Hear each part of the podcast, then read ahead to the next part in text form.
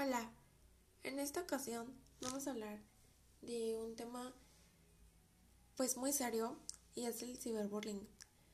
Y el ciberbullying es un término que se utiliza para describir cuando un niño o adolescente es molestado, amenazado, acosado, humillado, avergonzado o abusado por otro niño o adolescente a través de internet o cualquier medio de comunicación como teléfonos, teléfonos móviles, tablets, computadoras, etc.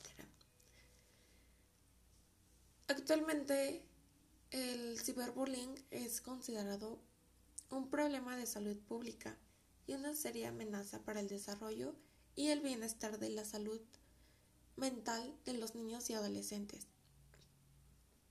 Numerosos estudios han demostrado que su ocurrencia se asocia con el desajuste social y psicológico, aislamiento, baja autoestima, depresión, ansiedad, ira, ausentismo escolar, bajo rendimiento académico e incluso el suicidio, entre otros.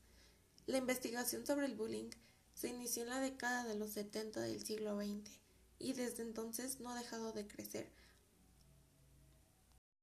Este fenómeno es descrito como problema psicosocial con consecuencias negativas tanto para el agresor como para la víctima, siendo por tanto fenómenos complejos en los que participan múltiples factores como por ejemplo la personalidad, los antecedentes de las personas involucradas y también algunas variables contextuales.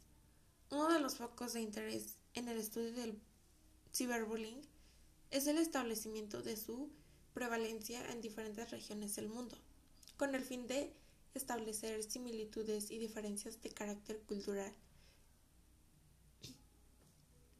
En esta línea, un trabajo sobre el ciberbullying con datos de 40 países reconoció valores que asocian entre 8.6 a 45.2% para hombres y de 4.8 a 35.5% para mujeres. Años más tarde, tras una tras un metaanálisis realizado con 80 estudios, se propuso una prevalencia de 36% para victimización y de 35% para agresión.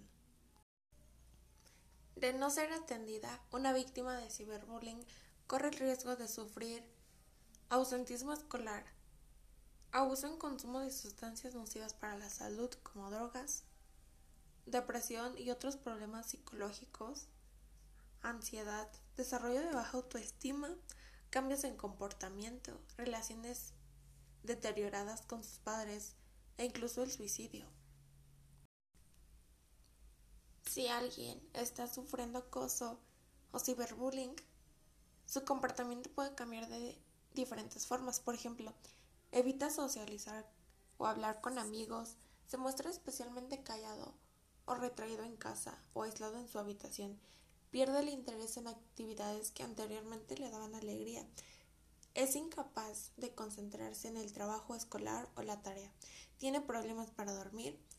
Desea faltar a sus clases o evitar actividades relacionadas con la escuela.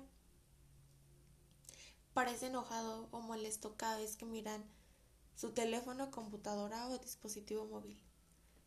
Exhibe un comportamiento reservado sobre lo que han visto o hecho en su teléfono, computadora, dispositivo o móvil. Deja de usar su teléfono abruptamente. Usa de drogas o alcohol. Dice cosas sobre la vida sin sentido o habla de suicidio.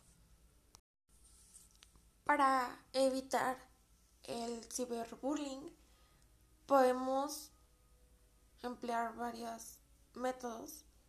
Por ejemplo, decir al abusador que pare o buscar ayuda Guardar evidencias. Las evidencias son muy importantes. No respondas los mensajes. Si alguien que conoces está siendo acosado, ayudarlo y no no criticarlo.